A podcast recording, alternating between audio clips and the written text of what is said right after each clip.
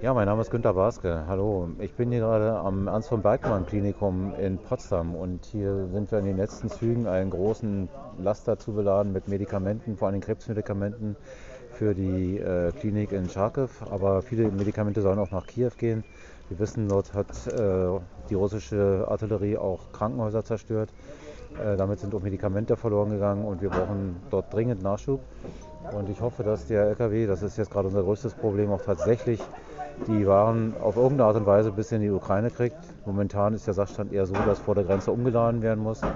Da sind die ukrainischen Kollegen gerade dabei, dass dort die LKWs sich treffen und dann äh, das Zeug auf welchen Kanälen auch immer, das wissen wir eben alles auch noch nicht so genau, äh, nach Kiew und nach Kharkov kommen. Also die Not da ist riesengroß. Ich hoffe, dass die mutigen Jungs das hinkriegen, dass die Medikamente morgen Mittag ungefähr dann vielleicht auch dort ankommen. Gibt es Spendenaufrufe? Wir haben äh, hier jetzt ungefähr für 350.000 Euro Medikamente drin und medizinische Geräte. Viel davon ist gespendet worden. Ich weiß, also Platten hat eine große Spende gegeben, aber auch viele Potsdamer und Potsdamer haben gegeben. Krankenhäuser haben äh, Medikamente abgegeben, Medizingeräte. Sehr viel, fast alles Neuware, was hier steht, was ihnen geschickt werden soll. Ärzte, Krankenschwestern, viele, viele haben gespendet großes, großes Dankeschön dafür. Aber auch die Erinnerung daran, am nächsten Mittwoch, Nikolaisaal, Keimzeit, Filmorchester, Polizeiorchester. Es wird eine riesengroße, tolle Veranstaltung als Benefizveranstaltung. Bitte auch dafür spenden, bitte in Nikolaisaal kommen. Äh, jeder Cent ist wichtig und äh, medizinische Produkte, gerade für Kinder, werden in der Ukraine ganz, ganz dringend benötigt.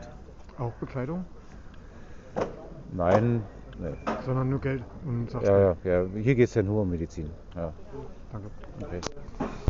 Jetzt ganz. Mario Heinemann, Pressesprecher am Polizeipräsidium des Landes Brandenburg hier in Potsdam-Eiche.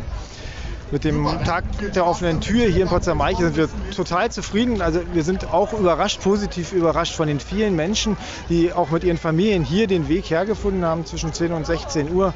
Ich, wir gehen davon aus, dass mehrere tausend Leute hier auf dem Gelände waren, sich die Diensthundeführervorführung angeschaut, in den Hubschrauber gekrabbelt sind, äh, sich auch über Technik informiert haben, sich informiert haben, was kann der Polizeiberuf, welche Vorteile bietet er hier und auch sich über die Funktionstüchtigkeit bei vielen, vielen anderen Dingen informiert haben. Und das ist eigentlich wunderbar, dass das auch wieder möglich ist. Wunderschön. Soll in Zukunft sowas nochmal kommen? Na, erstmal werten wir heute aus, wie es denn gewesen ist mit dem jetzt noch frühen Urteil von heute. Natürlich würden wir das gerne weitermachen, aber was in der Zukunft ist, wissen wir jetzt bislang natürlich noch nicht.